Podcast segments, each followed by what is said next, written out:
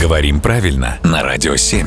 Володя, доброе утро. Доброе утро. Если мы с тобой начнем разговор про автомобиль президента, Мгм. Н- не знаю, за- зачем мы будем об этом говорить, нас, скорее всего, быстро будут глушить Может, спецслужбы. может, не стоит и начинать даже. спецслужбы даже. говор- Но мы быстренько... Антон ты- сказал, какого президента? Конечно, не сказал. Я намеренно это сделал. Какой-то вымышленный президент какой-то вымышленной страны. Представим, что его лимузин, он оборудован по последнему слову техники, у него стекла, скажем, они бронированные или бронированные? А, бронированными. Бронированные. Вот к этому значению покрывать всякими защитными М, Слоями. слоями, да, а бронировать Ага. бронированный. Так. А если этот самый вымышленный президент вымышленной страны вдруг захочет э, отдохнуть на море Так. а, и зайдет на букинг, э, то у него номер будет бронированный. Ты знаешь, если этот президент, то у него номер будет и бронированный, и бронированный. Кстати, да. Ты понимаешь, безопасность президента наб- нужно обеспечить даже на отдыхе. Да, ты прав. Угу. То есть сначала он будет бронированный, Да. а потом, когда президент туда приедет, он уже будет и бронированный. Ну и, соответственно, много-много людей в темных очках с наушниками, которые разговаривают в руках. Я здесь, я здесь, на связи.